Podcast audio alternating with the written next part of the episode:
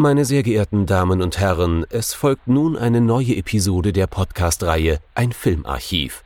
Knut Brockmann und Jochen Ecke unterhalten sich über ältere und interessante Filme für ihre Blu-ray-Sammlung.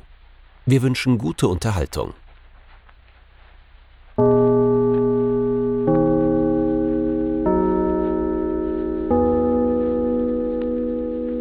Hallo Knut.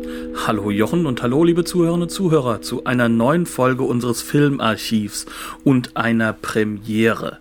Denn das erste Mal in diesem Sinne, kann man schon sagen, einer, einer Historie des Filmarchivs hat Jochen diesen Hongkong-Film vorgeschlagen und nicht Knut. Das ist Wahnsinn. Ähm, und wir kannten ihn beide nicht, aber wir hatten ihn beide zu Hause rumfliegen und wussten, dass der auch nicht schlecht sein kann äh, in gewisser Weise, denn Eureka hat ihn veröffentlicht und äh, auch alles, was so vor und hinter der Kamera kreucht und fleucht, ist super. Und dann ein Ruf wie Donnerhall. Ein Ruf wie Donnerhall und aus diesem Grunde kommen wir heute dazu, dass Jochen gesagt hat, und zwar wortwörtlich, komm, lass uns mal der Powerman gucken. Nein, natürlich, das hat er nicht gesagt, denn dieser deutsche Titel wird hoffentlich von uns gleich wieder vergessen. Er meinte, gucken wir doch mal Wheels on Meals. Und warum kamst du auf diese Idee? Ähm, äh, weil, weil du mir den Film geschenkt hast. Genau. Also war es seine Idee, glasklar, nur seine Idee. ja, also wir haben es schon vorweggenommen, ne? Es soll gehen um der Power Man. Ich habe wirklich keine Ahnung, wer in diesem Film der Power Man sein soll. Ähm, das lässt sich definitiv nicht identifizieren. Äh, ja, und dann hast du ja schon den englischen Titel gesagt, ne? Äh, Wheels on Wheels on Meals, nicht Meals on Wheels. Dafür ja. gibt's auch einen Grund. Wir werden, wir werden gleich darüber sprechen. Oder ja. auch nicht. Wir werden ähm, wahrscheinlich darüber sprechen, aber viel, viel wichtiger ist Regie, Sammo Hong. Sammo Hong, 1984. Und das große Trio, das M-Trio, Jackie Chan, Sammo Hong und Biao Yuen sind alle vor der Kamera zu finden.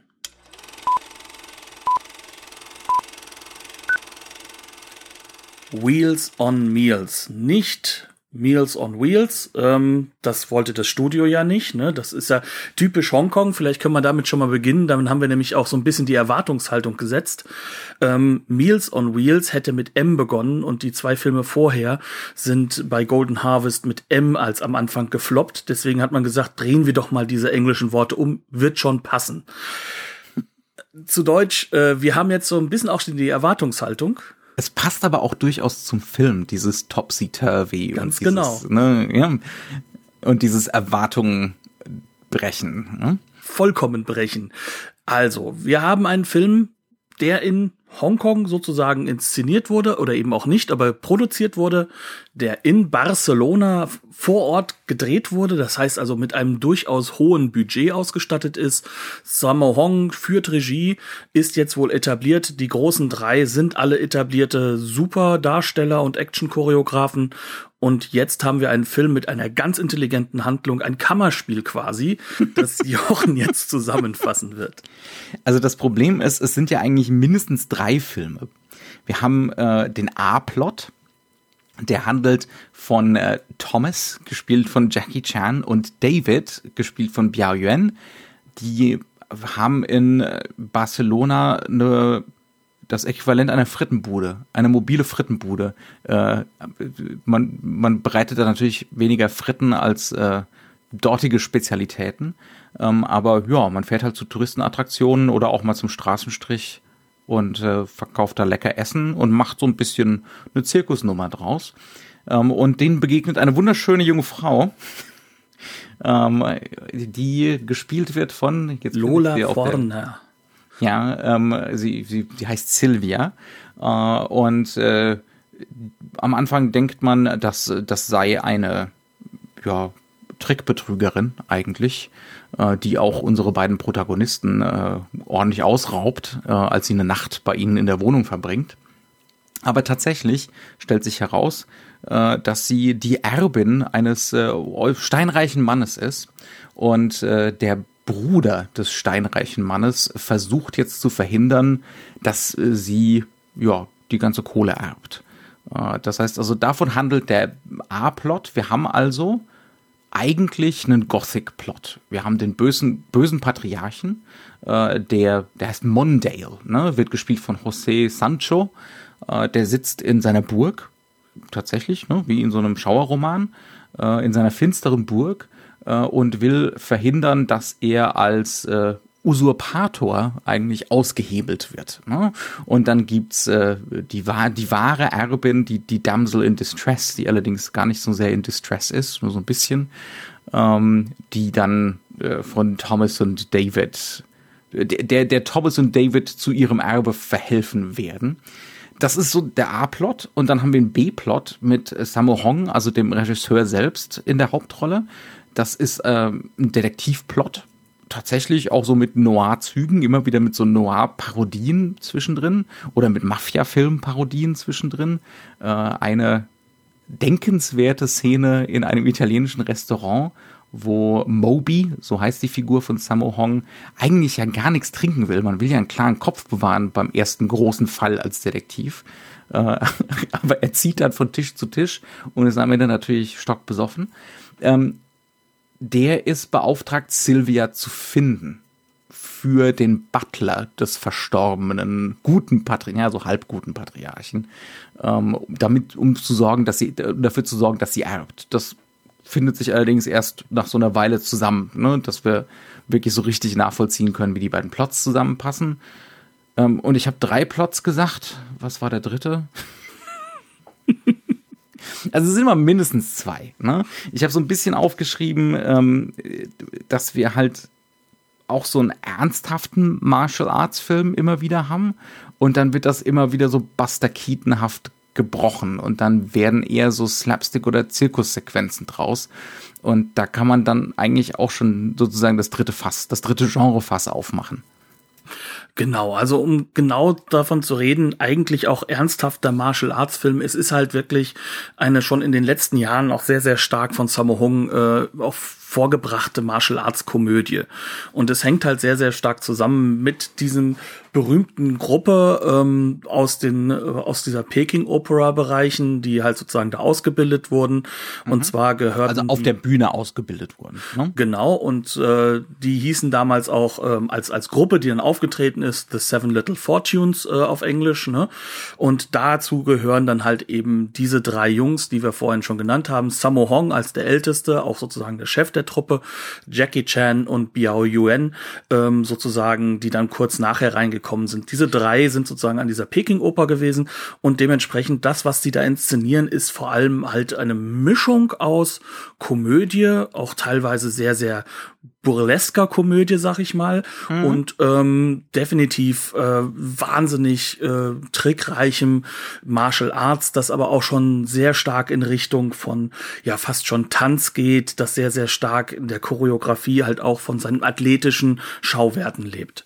Mhm. Ähm, auf der anderen Seite hast du natürlich äh, unglaublich viele westliche Genres, die hier mhm. durch die Bank ja. weg durch den Kakao gezogen Wie gesagt, werden. Gothic Schauerroman ist wirklich so äh das dramaturgische, die dramaturgische rote Linie, die hier durchgeht.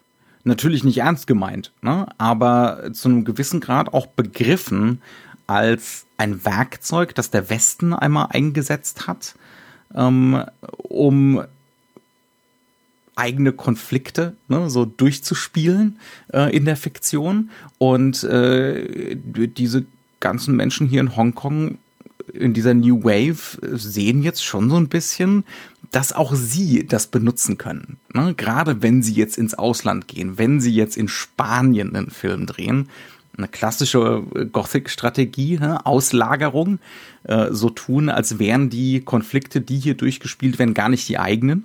ja? äh, was natürlich nicht stimmt. Es wird immer das eigene verhandelt, aber im Fernen, ne? damit der Zensor auch nichts gegen einzuwenden hat. Und genau das machen die, die Herrschaften hier auch. Ne? Das ist natürlich zuvorderst. Zuvorderst ist das ein Film, an dem man seinen Spaß haben soll. Gar keine Frage. Aber es ist auch ein Film, der durch diesen, diesen Genre-Mix, diesen, glaube ich, ziemlich bewussten, vielleicht nicht auf so einer intellektuellen Ebene, aber doch bewussten, äh, ja, so ein äh, Appropriationsgestus. Ne? Mhm. Ich eigne mir was an ähm, aus dem Westen und ich mache das für mich nutzbar. Ähm, auch was durchspielt, weil es hier schon um Hongkong-Chinesen geht, die ganz deutlich da in Spanien in der Diaspora gezeichnet werden. Ne? Also die sind, äh, man ist nicht zu Hause. Ja, so wie man in Hongkong, wie viele in Hongkong nach dem Zweiten Weltkrieg nicht auch nicht zu Hause, zu Hause waren, ne, sondern eigentlich aus Festlandchina kamen und dorthin geflohen sind. Ähm, definitiv diese Generation mit ihren Eltern auch. Ähm, das heißt also, dieses Spanien wird jetzt hier auch wie im Schauerroman zu einer Möglichkeit, ne, eigene Konflikte, auch Identitätskonflikte und so ein Selbstbild der eigenen Generation durchzuspielen. Also lass uns das mal vielleicht ähm, strukturiert in der Hinsicht betrachten, dass wir den dritten mhm. Plot, den du ja nicht erwähnt hattest, äh, mit Heute reinbringen. Auch. Beziehungsweise ja. es ist kein dritter Plot, sondern du meintest vor allem eine Figurenkonstellation, nämlich es mhm. gibt ein Irrenhaus. Ja, natürlich. Da, ja. Mhm. ja. In diesem Irrenhaus befindet sich Davids Vater, also der Vater von Biao Yuan. Der verliebt sich dort äh, in eine äh, Europäerin, in eine äh, ja, Spanierin. Spanierin. Äh, und äh, man merkt ganz genau, dass er nicht wirklich verrückt ist, sondern dass er für sich quasi entschieden hat, dass er dort glücklich ist und dort auch bleibt. Und dass er sozusagen dort seine, sein, seinen Frieden findet. Weil mhm. grundsätzlich, das ist auch so eine Sache, die ist ganz am Anfang, äh, wo sie das erste Mal da zu Besuch kommen, wird das dort aufgemacht eigentlich würde der Biao Yuan Charakter David gerne äh, eine Freundin finden, aber er mhm. steht halt sehr deutlich auf die westlichen Damen. Ähm, das ist aber im klassischen Sinne eigentlich nicht erlaubt und die ähm, wir kennen das ja, das hatten wir schon ein paar Mal gehabt. Es gibt diesen Konflikt, diesen äh, diese Schwierigkeit, dass die Leute eigentlich auf ihre Älteren, damit die Eltern und halt auch aufs mhm. Kaiserreich, die müssen darauf hören. Ne? Das ist dieser Wunli-Konflikt, den wir nicht loswerden. Ähm, Jetzt aber plötzlich hat der Vater in diesem Irrenhaus... Kannst du trotzdem noch mal erklären für diejenigen von uns, die ja. die älteren Folgen vielleicht nicht gehört haben? Okay, also das ist ein Konflikt, der entsteht dadurch, dass wir auf der einen Seite die Verpflichtung gegenüber den Älteren, der Tradition und vor allem halt auch dem Kaiser haben, was natürlich jetzt hier nicht mehr der Fall ist, weil der Kaiser ist ja weg.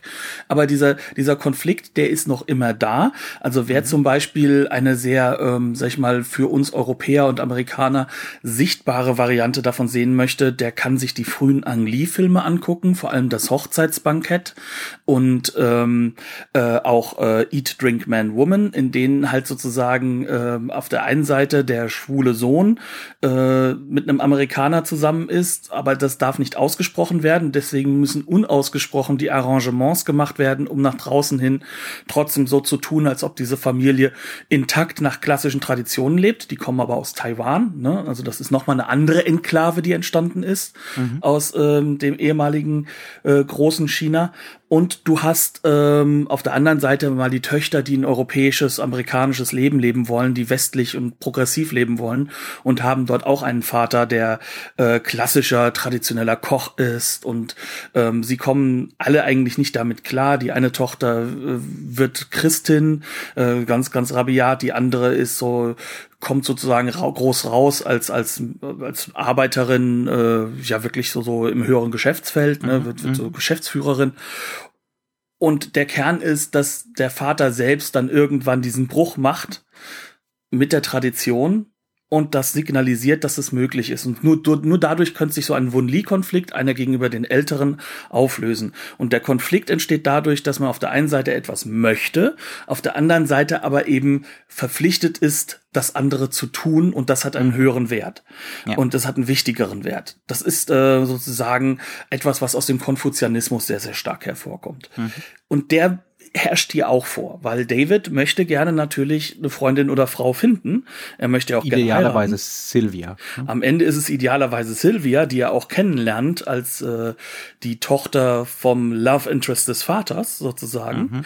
Ähm, aber auf der anderen Seite, und das ist das halt eben Zentrale, möchte der Vater als jemand, der noch eben das klassische China erlebt hat, äh, natürlich gerne, dass es weiterhin eine traditionelle Ehe gibt, die dann sozusagen auch den, die, die Familienwelt weitergibt. Jedenfalls denkt das David. Mhm. Und er merkt, der Vater hat innerhalb des Irrenhauses, dadurch, dass er rausgenommen ist aus diesen Verpflichtungen, genau, genau, damit selbst ja. gebrochen. Und das ist das Signal. Mhm. Das heißt also, hier haben wir eigentlich schon so, ein, so einen Konflikt, der ist in Hongkong sehr bekannt. Weil Hongkong ist ein sehr westlich geprägtes Land geworden dadurch, dass es halt unter englischem Imperialismus äh, mhm. da rein getrimmt ist. Ne? Ja. Ähm, und auf der und wir haben es jetzt hier mit einer Generation von Leuten zu tun, die haben das klassische China nicht mehr wirklich kennengelernt. Also Jackie Chan, Biao Yuan und auch Sammo Hong, die kommen relativ spät in die Industrie rein. Mhm. Also die Hongkong-Industrie hat sich jetzt ja schon entwickelt gehabt. Ähm, sie hat auch schon sehr viele Leute aus dem Festland aufgenommen. Es gab eigentlich in Shanghai eine sehr sehr große Tradition.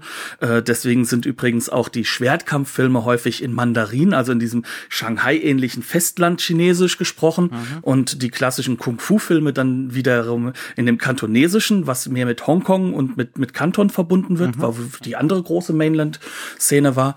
Ähm, und da hast du dann sozusagen jetzt hier äh, drei Leute, die kennen nur Hongkong. Mhm. Und diese drei Leute sind aber im Konflikt mit der Elterngeneration, aber die hat sich ins Irrenhaus zurückgezogen. Genau, die hat sich aus der Verantwortung gezogen ne?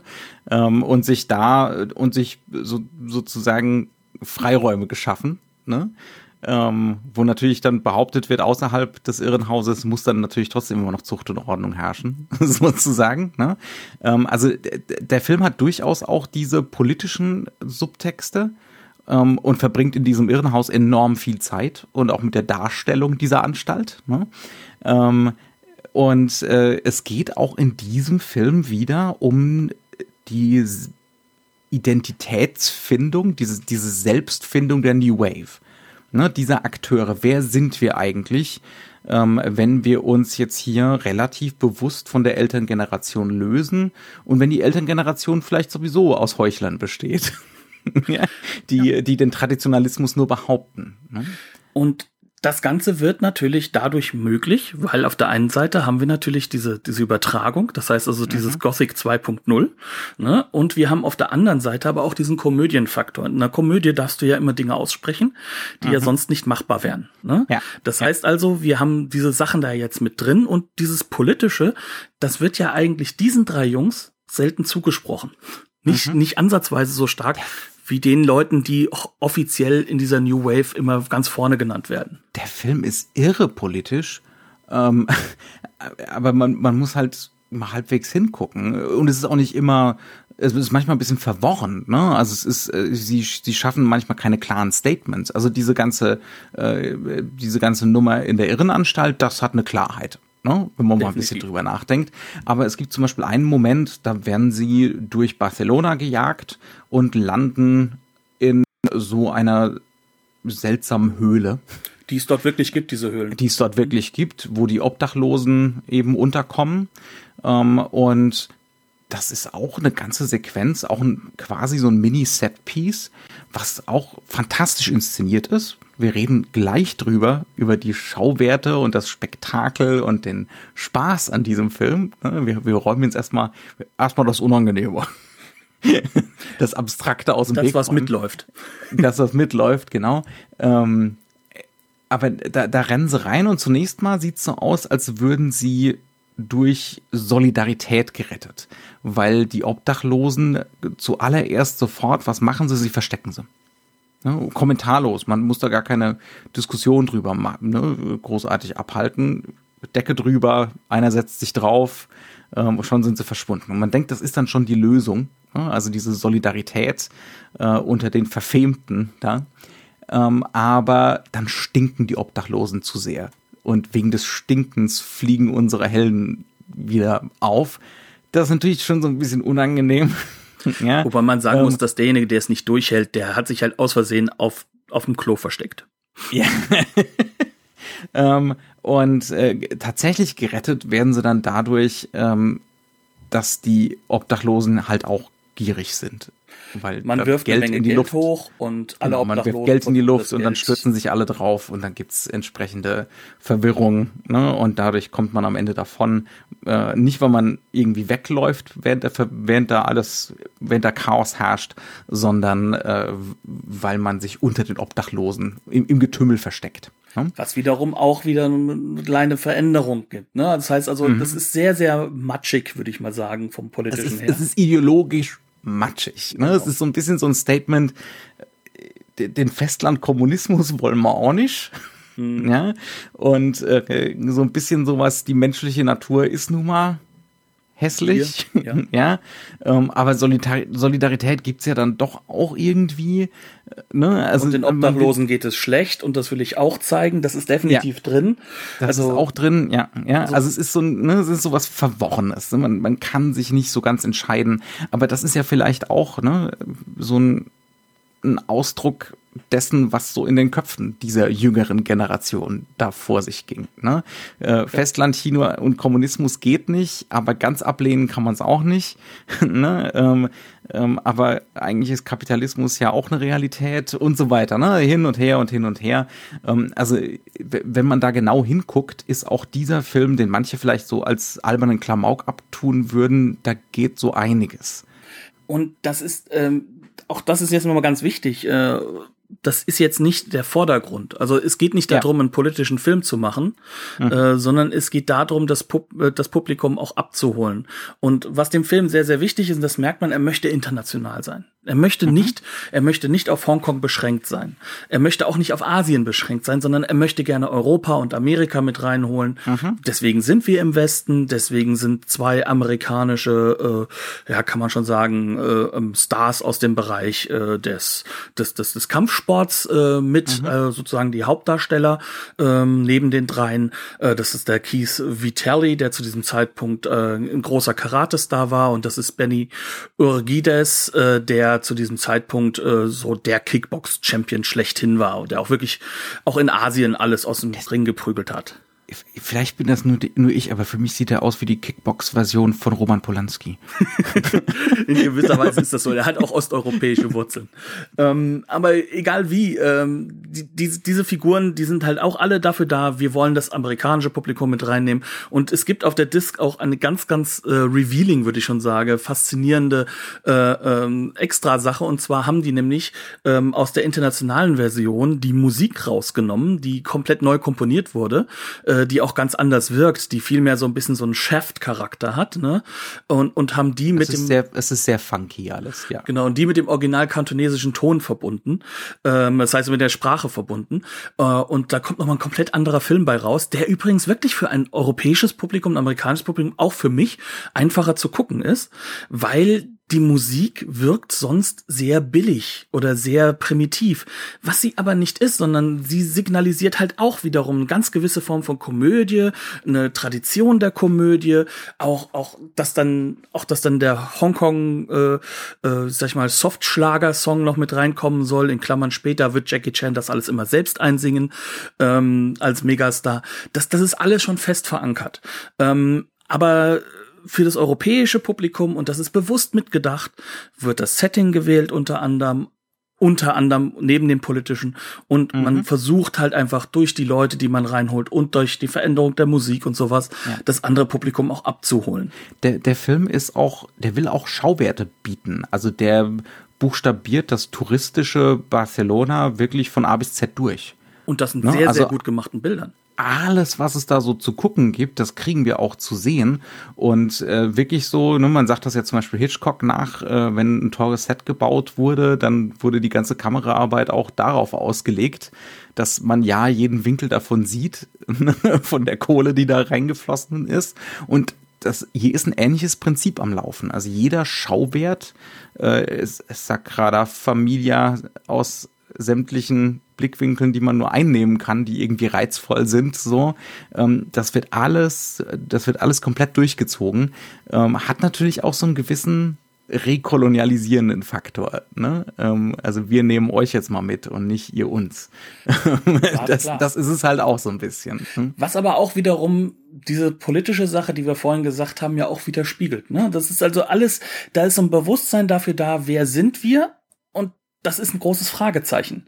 Also wird mhm. dieses Fragezeichen aus allen Ebenen äh, nochmal betrachtet und das versteht ein Publikum in Hongkong vielleicht, mhm. vielleicht in Europa nicht, aber es ist ja trotzdem als Textur dabei. Und ja. das ist das, was diesen Film halt auch äh, abhebt von, sag ich mal, äh, sowas neben der Technik natürlich sowas wie Bud Spencer und Terence Hill Filmen, ähm, mhm. die sonst relativ nahe sind, weil die ja auch versuchen, diese Vermengung aus äh, ähm, choreografierter Gewalt und äh, gleichzeitig äh, sehr, sehr viel Humor reinzubringen. Mhm. Ähm, wobei man aber hier schon sagen kann, du merkst halt einfach, ähm, Terence Hill und Bud Spencer, die hatten zwar auch ihre Crew an, an Stuntmen und die konnten halt mhm. auch schon was, aber das hier, was da aus der Peking-Oper reingeholt wird, das können ja. sie nicht. Da und ist überhaupt keine, das ist eine gute Überleitung. Genau. Und damit will ich nämlich auch gleich auf diese Schauwertdiskussion kommen, nämlich das, was macht der Film nämlich eigentlich mhm. äh, sozusagen an der Oberfläche und warum wird er deswegen so unglaublich unterhaltsam? Weil er hat hier auch mhm. wiederum so drei Elemente, die er miteinander verbindet. Das ist auf der einen Seite natürlich, es gibt Set-Pieces und diese Set-Pieces sind äh, fantastisch inszenierte Kampfsequenzen oder auch an einer Stelle, da holt man sich auch dann extra ein französisches Stunt-Team rein, eine fantastische mhm. Verfolgungsjagd mit einem mhm. großen gelben ja, man kann schon sagen, Kastenwagen, dem man Spoiler obendrauf noch geschraubt War eine Pommesbude. War eine Pommesbude. Genau, eine Pommesbude mit Spoiler. Das ist, mhm. das zeigt auch, auch ungefähr so, wie der Humor läuft. Der nächste Punkt, der noch ganz wichtig ist, ist natürlich, wir haben die klassischen, wirklich klassischen, ja, burlesken Comedy-Elemente, die vor mhm. allem auch an dem Sammo Hong Plot hängen. Mhm. Äh, der Mann versucht die ganze Zeit, die von ihm geguckten amerikanischen Filme, Detektivfilme sozusagen nachzuahmen, ganz bewusst mhm. als Charakter, also als Moby und gleichzeitig ähm, ja, ja, aber auch äh, auch so der, der Pater-Ausleuchtung zu machen. Ne? Das ist genau. ja ein, der Film ist sehr sorgfältig und sehr schön geleuchtet und gedreht. Ähm, äh, die erwähnte Sequenz im italienischen Restaurant, wo er von Tisch zu Tisch zieht und immer besoffener wird, aber das Ganze liefert nicht wirklich Ergebnisse. Das sieht halt, äh, es, es soll aussehen wie Gordon Willis Fotografie beim Paten. Ja. es soll alles so in der Schwärze wegsuppen. Ähm, ja. Glasklar. Und auch diese Figuren, die dort sitzen, sollen halt auch sozusagen so diese Figuren, die bei der Pate immer wieder in den Hintergrund geschoben wurden, mhm. mit, mit reinnehmen, um da halt auch. Da ist es dann auch wurscht, dass wir gerade in Spanien sind. Plötzlich sind wir halt in Italien beim Paten. ist völlig egal. Europa ist Europa, ne? Das ist ja so wie, ich war in Asien, wo warst du denn? Ist doch egal. Ähm, mhm. Ähm, ne? Also so, so, auch da ist diese Umkehrung ja. drin. Ja. Ne? Mhm. Ähm, es ist sowieso so, dass wir diese Form von Plot drin haben und von Comedy, dass es dann wirklich so Tür auf, Tür zu Comedy. Ähm, mhm. Das wird uns gleich in der allerersten Sequenz gemacht, wenn die beiden mhm. aufstehen, ähm, gehen sozusagen, sehen wir von außen, da sind zwei Türen. Sie bewohnen, unsere beiden Protagonisten bewohnen gemeinsam eine Wohnung. Genau, wir sehen die mhm. Türen, die aufgehen. Äh, die eine Tür geht auf, Yuan Biao kommt raus ne, und klopft nochmal und durch die zweite Tür kommt der doch viel müdere Jackie Chan raus und dann merkt man, wie Jackie Chan sich jetzt anziehen möchte ne, und fuchtelt so irgendwo ein bisschen außerhalb des Frames, sozusagen direkt neben der Tür Tür, die zu der anderen Tür sozusagen rübergeht.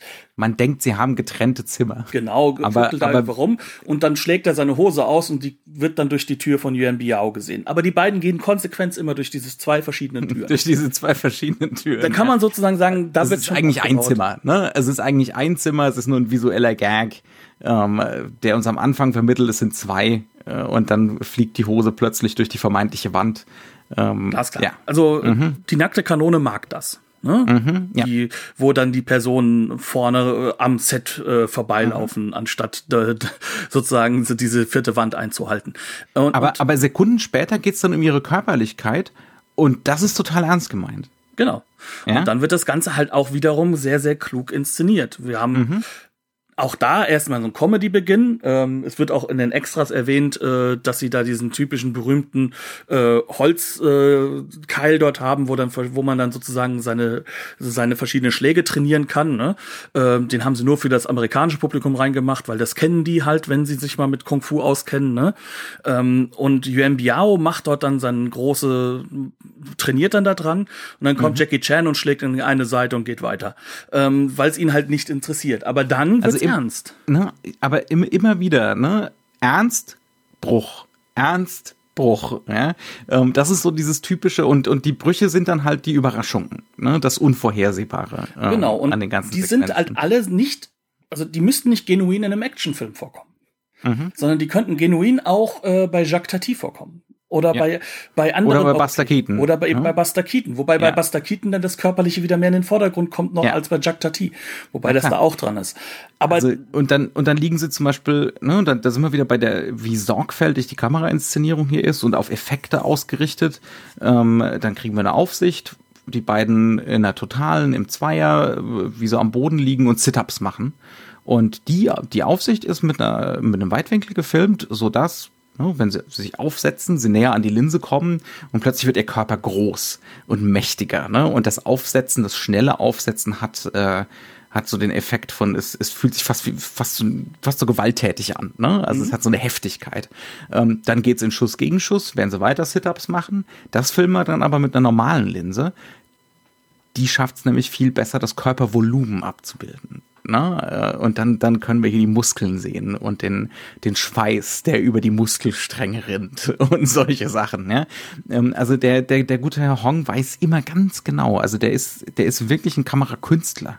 Das ist nicht einfach nur ab, abgefilmte Zirkusnummern, ne? der weiß immer hundertprozentig bei jeder Einstellung, was er hier zu nehmen hat und wie er das zu setzen hat. Um genau zu sein, ähm, wir haben ja zwei von den Leuten, die sind ja durchaus auch bekannte Regisseure geworden. Also Jackie Chan hat jetzt auch sehr viel selbst inszeniert im Jahr davor, auch mit allen drei Darstellern, zum Beispiel Project A, den wahrscheinlich auch die Leute, die diesen Film kennen, alle kennen werden. Ähm, aber ähm, Sammo Hong ist halt noch mal die andere Nummer.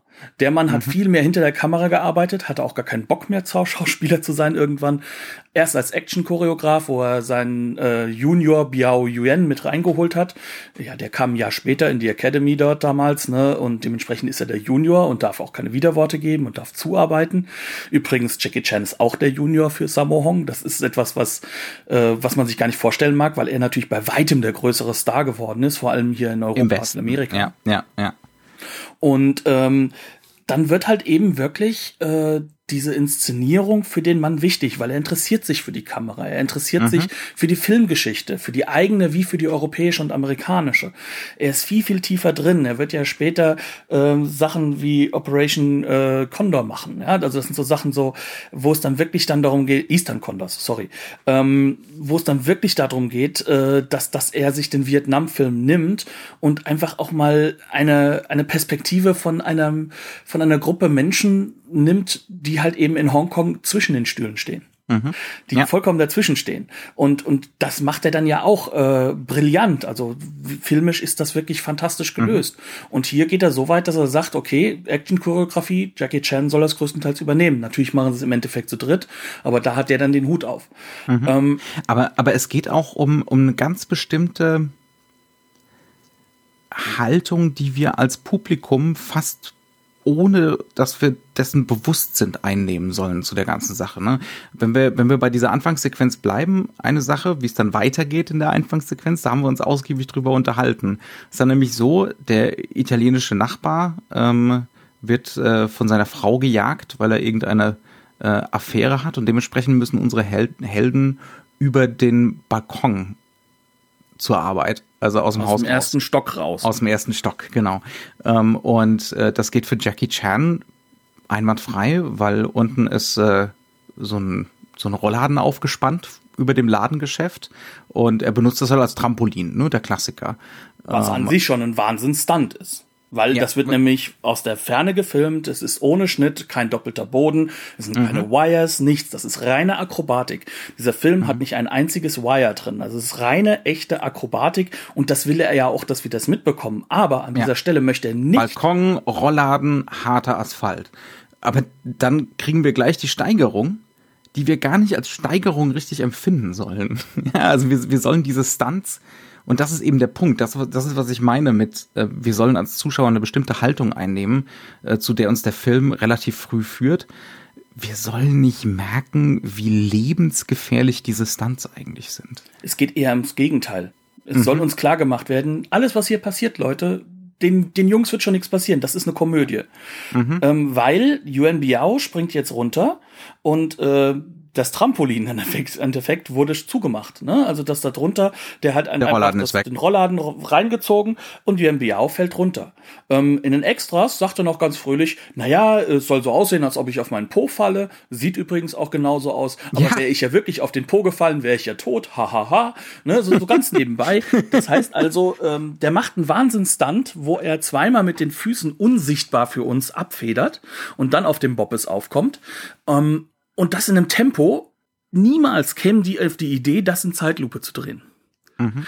Niemals kämen die auf die Idee, den Stunt ja, so das, hervorzuheben. Das, das, genau, das würde es ja wieder deutlich machen. Ne? Das, dann wäre es kein komödiantischer Effekt mehr. Sondern es wäre dann sozusagen einfach nur die Attraktion und das, mhm. du sollst sehen, wie toll die doch diese Schauspieler sind. Genau, wie, wie gut die Akrobaten sind. Ne? Eher Aber hat dieser Film halt eine Affinität in die andere Richtung. Der Schnelllauf ist interessant. Mhm. Der minimale oder der Shutter-Effekt um mhm. einen Schnelllauf zu suggerieren, wo keiner ist.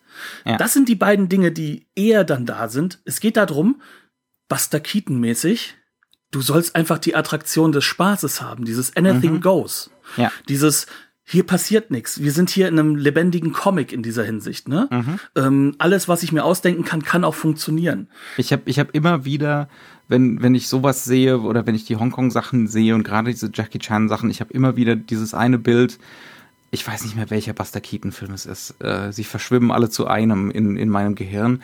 Aber es gibt ja diesen einen Moment, wo die Hausfassade nach vorne knallt und er steht genau an dem Fleck, also Buster Keaton, wo dann das eine ausgesparte Fenster ist. ja, und es ist echt. Es ist eine echte Hausfassade, die komplett umfliegt. Ne? Ähm, und wenn er auch nur drei Zentimeter weiter vorne stehen würde, dann hätte er den Fensterrahmen auf dem Kopf. Also, Oder drei ne? Zentimeter hinten, dann wären seine Füße dead. Genau, ja. Also äh, genau auf diesem Level läuft das, aber du guckst den Buster Keaton-Film ja trotzdem und denkst, äh, ja, das ist halt das Universum, ne, in dem das spielt und dem passiert schon nichts wirklich Ernsthaftes. Und das ist hier genauso. Und dieses, das, das mhm. wird mehrfach etabliert. Also wir haben später ja. noch Sequenzen, wir haben ja schon davon geredet, dass sie in so einem Kastenwägelchen ähm, zu einem großen Platz fahren, um dort ja. Dinge zu verkaufen. Da, da, ja. da, da kommt es dann zum Beispiel zu Sequenzen mit den damals sehr, sehr populären ähm, Skateboards. Ne? Also das mhm. ist, ähm, guckt euch das mal an, so was in den Jahren entstanden ist, in den Mitte der 80er Jahre. Ich sag nur mal auch Police Academy 4. Überall muss eine Skateboard-Sequenz sein. Das ist gerade was in Amerika und in Japan wenn wir nach Asien gucken, das Ding ist. Und sie haben halt einfach auch eine Skateboard-Sequenz drin, weil Jackie Chan dann einfach auf dem Skateboard äh, dort durch den Markt fährt. Essen serviert. Und Essen und Bestellungen serviert, aufnimmt. Bestellungen aufnimmt und alles drum und dran. Und das Ganze wirkt halt einfach nur so dahin. So einfach, so simpel. Es ist es natürlich nicht. Und später haben wir eine Sequenz, wo die Wahnsinns-Stunts auf diesen Skateboards halt vorführen, obwohl die ja gar nicht mal so die großen Skateboardfahrer sind, aber sie sind halt diese Form von Athleten. Das ist Athletik. Mhm. Das ist, das ist im Endeffekt, du hast das ein bisschen ja mit diesem Zirkus halt auch wirklich verbunden. Ja nennen wir es nicht Zirkus, nennen wir es eine Peking-Oper-Inszenierung.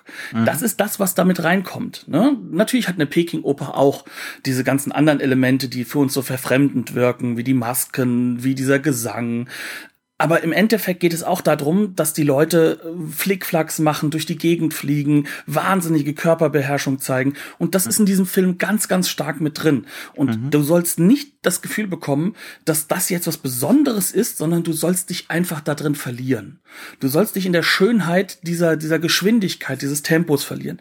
Da mhm. geht's um Rhythmus, da geht es um Tempo, da geht es um auch, auch einfach mal ähm, hinzugehen und narrativ dann, dann gleichzeitig zu arbeiten. Ja, ne? ja. Nie und nimmer käme dieser Film auf die Idee, es auf diese Actionsequenzen zu reduzieren oder uns zu zeigen, dass das jetzt alles mächtig ist. Mhm. Also das ist das ist halt eben auch das, was so in gewisser Weise das Neue ist. Das, was so angefangen hat bei Yuan Wu Ping, der ja sowohl Jackie Chan als auch äh, Sammo Hong früh in den 70, Ende der 70er Jahre, also schon relativ früh inszeniert hat in Taiwan. Ähm, das geht aber halt auch in die gleiche Richtung wie das, was zum Beispiel King Hu versucht hat zu machen. Die mhm. Attraktion soll fluent werden, soll flüssig werden, soll, mhm. soll nicht auf den einzelnen Move reduziert sein, sondern der Move, also das besondere Element, soll verschwinden hinter dem Gesamtkunstwerk, was da visuell mhm. auf uns einprasselt. Mhm. Und das macht aber, aber das brillant. Kunstwerk zieht selten bis nie Aufmerksamkeit auf seine Mittel, ne? auf seine Kunstfertigkeit. letzten Endes. Das findet fast nicht statt. Ne? Das Publikum ähm, hat so eine Art Double-Take. Im ersten Moment so, ha, und dann, Moment, was hat der da gerade gemacht? Mhm, also das kommt mhm, im Nachhinein allenfalls, ne? Ja. Und das ja. soll auch so sein. Aber. Und da, da, da sind wir, da sind wir auch mittendrin in diesem Block, ne? Von was ist denn das Wesen der, Set, der Set Pieces? Was, was macht denn der Film mit seinen Attraktionen, ne? mit seinen zentralen Attraktionen? Wir haben jetzt schon ein bisschen drüber geredet. Es gibt natürlich noch ganz andere Set Pieces, ja, ne, also. die hier so laufen. Es ist da eine extra, extreme Variation drin. Da legt der Film auch enormen Wert drauf, dass eben nicht immer wieder äh, dieselbe Handkanten-Action hier irgendwie läuft. Ähm, wollen wir uns noch ein paar Sachen rauspicken? Wir müssen natürlich über das große Finale reden. Das würde ich aber, aber, auch in unser Finale verschieben, also noch fünf mhm, Minuten nach ja. hinten. Ähm, mhm. Ich würde sagen, was nochmal spannend ist, ich hatte es ganz kurz erwähnt, ist natürlich, dass es eine riesige Autoverfolgungsjagd gibt mhm. wo natürlich die Stärken von den dreien gar nicht mal so sehr äh, mit rauskommen. Natürlich auch so ein bisschen, weil sie machen das Auto auf, sie springen auf dem Auto hin und her, während das in voller Fahrt ist. Aber auch da geht es nicht darum, ähm, dass, dass, dass äh, sie sich selbst inszenieren wollen, sondern es geht darum, einen wahnsinnigen Spaß zu inszenieren. Da sind zwei, äh, da sind die Bösewichter, die Henchmen unterwegs äh, in einem, äh, ja, in den zwei Taxis, ne? Und mhm. diese beiden Taxen, so muss man ja sagen, äh, die geraten aneinander, die äh, sind kurz vorm Umfallen, da schlägt der eine auf zwei Rädern und äh, löst sich wieder ab, indem er aufs andere Taxi draufknallt und dann sozusagen kurz abbremst, um wieder normal zu stehen und weiterzufahren. Das sind Sachen, die auch wiederum in der Inszenierung unglaublich schnell sind, die wahnsinnig, äh, ja, intelligent gemacht die sind. Die behandeln die, Au die Autos wie Körper. Ne? Als, als wären das menschliche Körper eigentlich. Ähm, das ist so das, da auch das ganz Besondere an dieser, an, an dieser, an dieser Verfolgungssequenz, weil das einfach auch, die haben überhaupt nicht äh, die, die Materialität von Autos. Also dieser, diese fahrende Würstchenbude da, die müsste schon dreimal kaputt gegangen sein. bei dem, was da, was da gezeigt wird, ne? Ähm, aber sie wird halt so dargestellt wie so ein, äh, wie so ein menschlicher Körper, der halt einiges einstecken kann. Ne, das, äh, das, das Fleisch kann man so ein bisschen nachgeben, wenn es irgendwo aufdonnert. Das ist nicht wie eine Achse, die dann bricht. Und das hast du auch schon eingeführt mit der ersten Sequenz, wo das Auto fährt, wo sie mhm. nämlich das eine Mal, dann, dann setzen sie nämlich Zeitlupe ein und wir haben das Gefühl, da fährt jetzt gerade das Auto über, ja, kommt jetzt sozusagen über einen äh, Hill, also über so einen, so einen kleinen Hügel drüber und dann mhm. merken wir plötzlich, ne, das fährt nicht, sondern das fliegt über diesen Hügel drüber, aber durch mhm. die Zeitlupe hatten wir gar kein Gefühl dafür, dass das passieren würde. Das heißt also, mhm auch dieses Auto wird schon so als Anything Goes Element eingeführt. Und mhm. das, das wird halt eben jetzt erkämpft in dieser Sequenz. Das wird jetzt äh, sozusagen, das wird jetzt ausgespielt. Das, was wir vorher schon am Anfang erklärt bekommen haben. Ja. Auch hier ist Anything Goes. Hier geht, mhm. hier kannst du alles mit diesen Dingen machen. Mhm. Ähm, aber gleichzeitig ist es so, dass man merkt, ähm, da ist natürlich schon etwas dabei, was jetzt nicht typische Hongkong-Expertise ist, sondern sie ja, haben sich da extra auch europäische Stunt-Teams reingeholt, die dafür halt einfach auch ausgebildet sind und ähm, die halt auch entsprechend diese Sachen umsetzen können, so dass das dann in die Inszenierung von Körpern, wie Sammo Hong es möchte, im Endeffekt mit reinspielt. Das Ganze ist auch rasant keine Zeitlupen groß, sondern es geht eher ums Tempo. Lieber ein bisschen zu schnell als zu langsam. Ähm, und das zieht sich eigentlich durch viele von diesen Sequenzen durch. Und dass sie gleichzeitig sehr, sehr auf den Punkt nuanciert inszeniert bleiben. Da könnten wir zum Beispiel auch das Setpiece nehmen. Was passiert denn? Und da wird, glaube ich, auch nochmal deutlich, was für Charakterisierung dieser Film vorhat, mhm. wenn das erste Mal die beiden echten Gegner auftauchen. Ja, das ist auch wirklich super clever gemacht. Ne? Also es, äh, es ist gar kein Problem, so die Standard-Henchmen zu verdreschen für, für Jackie Chan und ähm, na, äh, Biao Yuan. Äh, äh, Biao, Biao Yuan. Ähm, aber es gibt dann eben äh, Keith Vitaly und Benny Urquidez äh, und die äh, kriegen wir dann demo kriegen wir dann gezeigt als die sind eventuell genauso gut. Vielleicht sogar Wie? stärker. Also man muss sagen, wir haben vorher ein genau. Setpiece mit einer Motorradgang, das mhm. auch fantastisch ist, wo sie eine Motorradgang einfach auf diesem Platz, äh, die dann halt einfach alle dort terrorisieren, einfach mal zu, ja, zusammenhaut, ne, so bis die zurück mhm. zur Mama fahren wollen, im wahrsten Sinne des Wortes.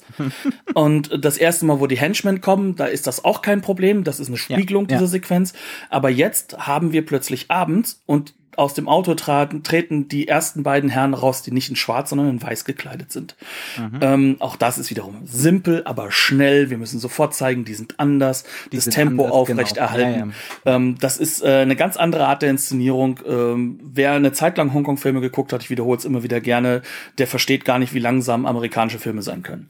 Dieses in weiß gekleidet ähm, ist generell auch so ein Statement. Ne? Das hat einen ganz starken Statement-Charakter, nicht nur auf so einer narrativen Ebene im Sinne von, äh, du musst jetzt ganz schnell merken, das sind nicht die, die Standardbösewichter, sondern die bleiben jetzt für eine Weile oder vielleicht sogar bis ganz zum Schluss sondern das ist natürlich auch, das erhebt, Weiß hebt sich enorm vom Hintergrund ab. Genau, weil egal wie du was ausleuchtest, wenn jemand weiße Klamotten anhat, kannst du in einem Kampf dann kaum noch was verstecken.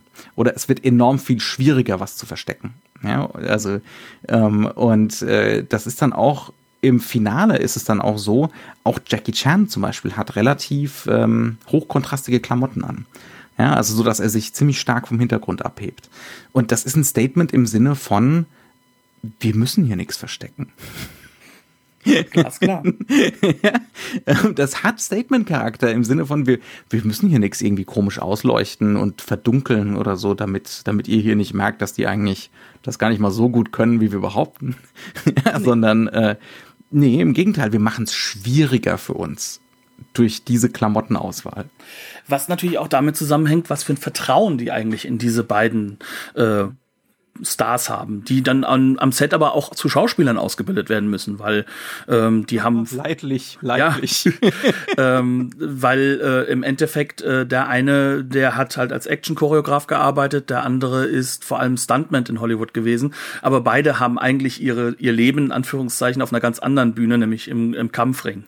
Und mhm. das merkt man natürlich, aber die müssen nichts verstecken. Und das Interessante ist, dass nach den ersten Prügeleien dort Jackie Chan und Biao Yuan wegrennen. In Klammern, jeder weiß heutzutage, also auch damals schon, das sind bei weitem mit die besten Kämpfer der Welt, die beiden. Was so, was so halt auch gerade diese Kung-Fu-Sachen angeht. Die sind vor wahnsinnig. Ja, vor der Kamera, klar, ne? Also die sind halt einfach diejenigen, die können so viel besser aussehen als die beiden anderen. Äh, da gibt's nichts, ne? Die, die sind auch trainierter in diesem Bereich. Mhm. Aber sie machen es bewusst nicht. Sie machen bewusst so, so von wegen so, oh je, die sind stärker als wir, gehen wir mal besser. Wir sind die Normalos. Das sind mhm. nicht die Normalos, wir sind die Normalos. Mhm. Und das ist dem Film sehr, sehr wichtig, uns dieses Statement zu geben, bevor wir dann nämlich zu diesem letzten Setpiece kommen. Das wird ja auf ganz vielen verschiedenen Ebenen dann irgendwie wirksam. Ne? Also das, das sorgt dann für eine Rückbindung wieder ans Publikum. Genau. Ne? Diese, dieses ganz klarstellen, gerade für ein Hongkong-Publikum, wir sind halt einfach die Hongkong-Normalos sozusagen. Ja. Ne, ähm, es schafft aber auch dann die Voraussetzungen für ein Finale, äh, das natürlich hauptsächlich aus Kampfsequenzen besteht, wo man aber auch so eine Unvorhersehbarkeit hat, wo man dann auch nicht genau weiß, wie wie die zueinander gewichtet sind in ihrem Können. Ja, ähm, also ne, es gibt ja dieses dieses äh, leicht überstrapazierte amerikanische Wort Stakes, ja, mhm. also was gerne im amerikanischen Filmdiskurs benutzt wird. Ne? Aber hier passt's. Ne? Also es schafft genau dieses Element, ähm, wo so eine Unwägbarkeit reinkommt in den ganzen Plot das Ganze ist ja sowieso so eine Sache, die immer wieder mitläuft. Ne? Also uns ist von mhm. Anfang an klar gemacht. Also Sammo Hong ist hier der Comedy-Charakter. Ne? Mhm. Der ist äh, auch in Realität deutlich weniger trainiert aussehend, weil er Übergewicht hat, was ihn ja. nicht daran hindert, trotzdem Häuserwände hochzuspringen ja. und äh, mhm. alles drum und dran. Ne? Also der ist nicht weniger trainiert als die anderen beiden eigentlich. Ne? Ähm, aber ähm, er ist halt derjenige, der in diesem Film definitiv der Comic Relief Charakter ist, mhm. der gar nichts drauf hat, in Anführungszeichen, nur wenn es nötig ist, dann mal halbwegs rauskommt. Aber er ist auf jeden Fall David und Thomas gegenüber unterlegen. Ja. Und ähm, das ist das ist glasklar erstmal festgelegt. Mhm. Und jetzt kommen wir zu einer Stelle, wo plötzlich auch äh, die beiden überlegensten in diesem Film, Thomas und David, in dem ganzen mhm. Comedy-Bereich natürlich hoch überlegen sind. Und wir haben immer wieder dieses ja dieses äh, äh, ja, schlitzohrige Element, ne? Dieses mhm. so, ich, ich, ich hole mich da irgendwie noch raus, auch durch meine Akrobatik und es ist lustig, ne? Mhm. Und in diesem Moment plötzlich kippt auch das. Ja. Und das ist ganz, ganz wichtig dafür, damit diese Stakes aufgebaut werden, weil vorher war es dann einfach so, oh Gott, hoffentlich kümmern sie sich um Moby und äh, Sophia. Jetzt ist es plötzlich so, Hoffentlich kommen die selbst dadurch. Hm. Und ähm, das ist ein Element, das durchaus äh, auch wiederum reine Vorbereitung ist. Hm. Denn wir kommen zu, in dem letzten großen Setpiece, kommen wir eben zu diesen Zweikämpfen, die dann entstehen. Mhm. Zwischen den beiden Henchmen und den beiden Stars. Ein, ein, ein kurzer Einwurf noch. Ich will nur äh, nicht die falschen Erwartungen an den Film wecken. Das klingt jetzt vielleicht alles auf den ersten Blick so, als wäre das ein, ein dramaturgisches Meisterwerk, wo alles sitzt und stimmt das soll gar nicht alles sitzen und stimmen. Ne? Also der Film hat über weite Strecken schon so eine Shaggy Dog, Anything Goes, wir machen jetzt als nächstes das, was am meisten Spaß macht. Mentalität. Definitiv. Das ist doch das ja. Einzige, was wirklich im Vordergrund steht. Spaß, ja. Spaß, Spaß. Und das soll auch ja. beim Publikum ankommen. Aber es gibt eben so zentrale dramaturgische Stellschrauben, wie eben diese Frage nach, äh, wer ist denn hier der überlegene Kämpfer? Da, das ist dem Film sehr wichtig. Und das ne, sind das diese präzise Mechaniken. zu machen. Das ja. sind halt die Mechaniken und um die geht's uns ja auch hier. Ja. Es geht darum, diese Mechaniken halt auch so ein bisschen klar zu werden zu lassen. Ja. Die sind bei Jackie Chan und Sammo Hong sehr, sehr stark verankert und sehr häufig. Ja. Und die kommen auch aus der Kinotradition. Da sind sie mhm. nämlich dann doch so, dass sie dann schon klassische Hongkong-Elemente übernehmen, weil mhm. eigentlich ist es ja so, dass sie aus dem Kung-Fu-Film versuchen, vieles rauszunehmen. Also das, was wir bei Drunken Master noch hatten. So, mhm. ich muss jetzt erstmal den großen Stil lernen, ich muss jetzt erstmal wieder als Schüler beginnen und dann komme ich als der Stärkere wieder raus. Ne, das ist übrigens auch bei The Magnificent Butcher so. Äh, genau das ist, ähm, ist, das ist ein anderer Film mit Sammo Hung. Ein wunderschöner Titel, nur, nur nebenbei. Ja, ähm, und, und diese Elemente, die wollten sie rausnehmen, dringendlich. Sie wollten genau das nicht haben, sondern sie wollten das halt auch wieder aufbrechen in mhm. ihren Filmen. Das ist, das ist sehr stark in den späteren Werken halt auch so drin. Mhm. Aber auf der anderen Seite, was sie drin behalten ist, es kommt dieser Bösewicht, der ihnen überlegen ist um diesen Endkampf im Nachhinein spannend zu gestalten in der Hinsicht, dass er unvorhersehbar wird. Ja. Und ich meine, das, es steht auf dem Rückcover der Blu-ray, aber äh, Kenner wissen es. Kenner wie ich, ich kenne mich natürlich bestens aus. Ich bin bekannt dafür, äh, dass ich mich hervorragend mit dem Hongkong-Kino auskenne. Ähm, dieser Schlusskampf oder diese Serie von Kämpfen, die zählt zu den ganz großen Hongkong-Klassikern. Ne? Vor allem, wenn halt Benny Urquides und äh, Urquides und äh, Jackie Chan aufeinandertreffen. Vor allem mhm. dieser Bereich. Ja. Auf der einen Seite kann Jackie Chan das erste Mal so richtig ausspielen, so dieses fröhliche, komödiantische Element, das ähm, so gestaltet ist, dass wir hier ähm, definitiv jemanden haben, der äh, mit der Situation spielt, mit der Situation bricht. Auf der anderen Seite haben wir aber hier einen Kampf, äh, der durchaus seine Körperlichkeit hat und diese auch ganz, ganz stark rausholt. Wieder durch Geschwindigkeit, mhm. ne? Wieder ja. durch Geschwindigkeit. Es, man muss zu den Kämpfen sagen, es sind immer wieder ähm, Großaufnahmen drin, um Dinge noch hervorzuheben, meistens mhm. narrativ hervorzuheben. Das ist bei all den Kämpfen der Fall, aber die sind deutlich alle mit zwei, drei Kameras in einem Piece also in einem, genau. In einem also Take inszeniert. Sind eigentlich so halbe Plansequenzen. Ne? Genau. Ähm, und es geht auch immer wieder darum, das deutlich zu machen. Das sind gerade echte Körper, die ohne Netz und doppelten Boden und ohne Tricks gerade genau das machen, was man hier ne, sieht. Ähm, das, da ist kein Betrug dahinter und da ist auch, das, da ist nichts Illusionistisches dran. Ne? Es, ist, es ist effekthaft verstärkt teilweise, ähm, aber das ist tatsächlich Akrobatik, die hier läuft. Und es geht und, darum, die Bilder so zu inszenieren, dass sie auch ein Statement machen können. Zum Beispiel, ja. ähm, dass halt eben in diesem Kampf, von dem ich gerade ganz kurz angedeutet habe, durchaus Vollkontakt ist. Natürlich machen die das so, dass sie sich gegenseitig nicht verletzen, aber das tut beiden weh. Und das sollst du sehen. Deswegen gibt es auch eine Halbnah, wo wir dann auch sehen, wie Jackie Chan wirklich zuhaut und dann natürlich ganz bewusst so inszeniert, äh, äh, der Schweiß oder das Wasser aus den Haaren von, äh, vom Gegner halt einfach rausfliegt, äh, damit wir auch sehen, mhm. ja, das hatte Impact. Da ist was raufgekommen. Mhm. Aber der Mann kann das ja auch einstecken. Deswegen holt man sich ja so jemanden, mhm. äh, der das genau kann. Und Jackie Chan, ja, das wissen wir seit Jahrzehnten, dass da einstecken kann und einfach auch mal mit gebrochenen gebrochenen Füßen weiter inszeniert. Mhm. Aber genau darauf geht es. Genau auf dieses Element. Und ähm, trotzdem wird das Ganze eingeleitet wieder durch eine Akrobatiksequenz, weil wie kommen wir rein erstmal ins dieses in dieses Castle? Ähm, das wird durch eine wahnsinnige Akrobatiksequenz von Jackie Chan. Ich will gar nicht zu da sehr drauf eingehen, die wieder mal so nebendran inszeniert wird, wie der mit zwei Stöcken und, und einem Widerhaken im Endeffekt da einfach mal so eine so eine riesige alte Wand hochspringt, ohne Netz, ohne doppelten Boden, könnte wieder tödlich ausgehen, aber ganz schnell mhm. mal dahin inszeniert. Ja, ja. Ähm, um dann da drin wieder an diesen Punkt zu kommen, plötzlich steht da was Ebenbürtigen gegenüber. Mhm. Plötzlich. Und dann, dann wird es auch schwierig. teilweise wirklich bierernst und, und äh, was natürlich dann auch immer wieder gebrochen wird. Und die Inszenierung schafft es dann so eine Lesbarkeit ne? also die, die für die Kämpfe zu schaffen. Das heißt also, es geht immer darum, Spielregeln zu etablieren für so einen Kampf. Ähm, beispielsweise, indem am Anfang von diesem Finalkampf die Kamera immer wieder in so eine 90-Grad-Winkel zur Wand, totale, unsere Protagonisten, unsere Kontrahenten stehen sich gegenüber zurückkehrt. Ne, es gibt einen Schlagabtausch, dann kehren wir wieder in diese Ursprungshaltung zurück und in diese Ursprungseinstellung. Ähm, und da ist natürlich auch klar, da wird immer wieder gezeigt, ebenbürtig, ebenbürtig, ebenbürtig. Ne, keiner hat bisher ein Mittel gefunden, um dieses Putt irgendwie zu lösen. Ne? Mhm. Ähm, und das sieht dann natürlich auch enorm aus wie ein gewisses Videospiel namens Street Fighter.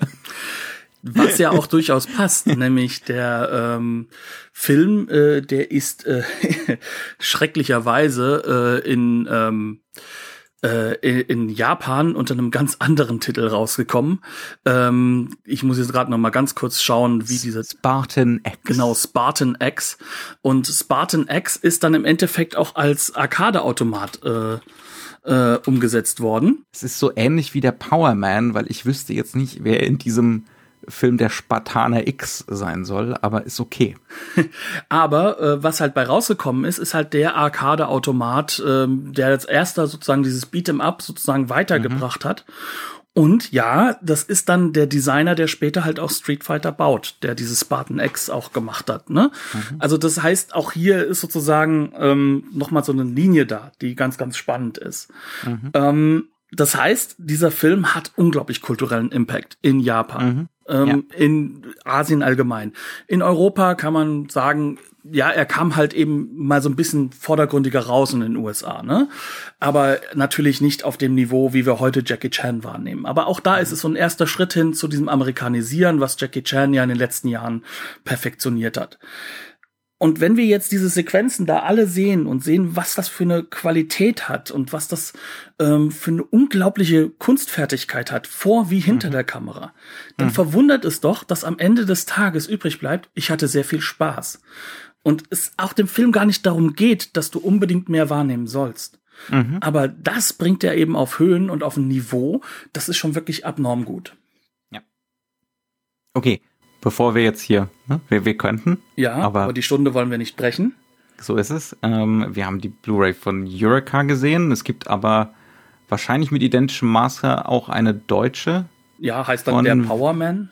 Der Powerman von WVG. Genau. Ich, war das, ne? Ähm, hat sogar noch ein paar mehr Extras als die Eureka, aber das ist ein andere, neues. Andere ja, andere. Also ähm, also da ist zum Beispiel der Bay Logan Kommentar, äh, der auf der DVD damals bei Cine Asia in, mhm. in, England drauf war dabei. Kann man mit Sicherheit beide gut machen. Ne? Äh, aber die, die Eureka basiert auf einem neuen 2K, 4K Master. Sieht, sieht toll aus. Ist, sieht ist fantastisch super. aus. Ist auch einer von den Hongkong-Filmen, die deutlich ambitioniert fotografiert sind. Manchmal sind die ja so ein bisschen flächig, high-key Hauptsache, wir können uns hier bewegen, ohne dass man zu viel Schärfe ziehen muss. aber nicht mit Sommerhorn. Aber der hier nicht, der hier nicht. Ne? Also der ist wirklich sehr präzise. Das ist kein absolutes Meisterwerk äh, der Ausleuchtung, aber der ist sehr schön, sehr hübsch, äh, sehr plastisch ausgeleuchtet auf jeden Fall. Und effektiv halt. Ne? Ja, wirklich effektiv. Ja. Der, dadurch wird der Kampf nochmal erhöht, dadurch wird, wird der Spaß auch erhöht. Es macht halt einfach riesig Spaß dadurch. Mhm. Punkt. Das, Punkt. was bei anderen Filmen halt dann irgendwann zu Langeweile führen würde, weil es aussieht wie deutsches Vorabendprogramm. Nun gut. Ähm, ja, damit sind wir, sind wir durch für diese Woche. Bleibt uns gewogen. Ja, herzlichen Dank fürs Zuhören. Gebt uns gerne ein paar Sterne auf iTunes oder auf anderen möglichen Optionen. Äh, wir freuen uns sehr darüber. Und sonst verbleiben wir mit Tschüss und auf Wiederhören. Bis dann.